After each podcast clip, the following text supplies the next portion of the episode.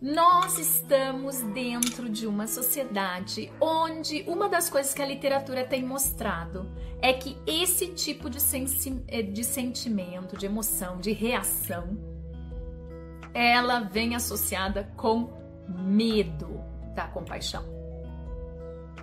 Ou seja, existe, nós nos organizamos de uma forma em termos sociais, em termos individuais, que várias pessoas, quando elas se deparam com a ideia de compaixão, tanto compaixão dirigida aos outros quanto compaixão autodirigida, ou seja, autocompaixão, acontece uma coisa que a literatura chama de medo da compaixão.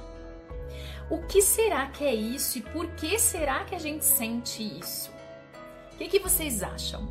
Por que alguém teria medo de sentir compaixão pelos outros ou por si?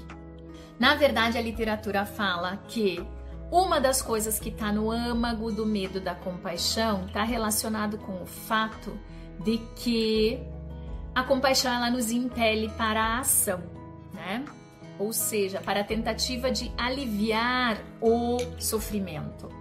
E isso nem sempre é fácil. A compaixão ela nos impele para entrar em contato com alguns conteúdos que talvez não sejam muito agradáveis de sentir num primeiro momento, que talvez nos deixem um pouco inseguros, ansiosos, até mesmo preocupados com a opinião alheia. Por exemplo, será que as pessoas não vão dizer que eu tô sendo boba? Será que as pessoas não vão dizer que eu tô puxando o saco? Será que como será que as pessoas vão avaliar é, essa minha reação em relação aos outros, por exemplo.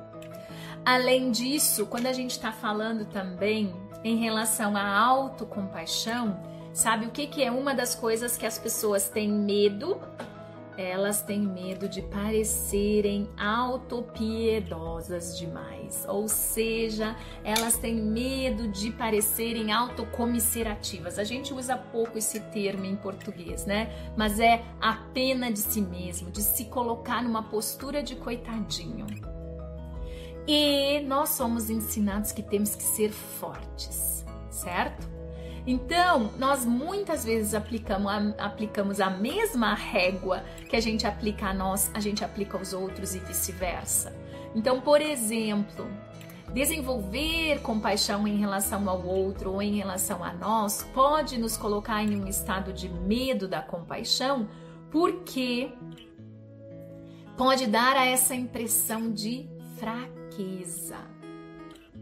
Tanto é que é muito interessante quando a gente se aprofunda no conceito de medo da compaixão, a ideia não é só o medo de eu sentir compaixão pelo outro, mas também o medo de que os outros sintam compaixão comigo.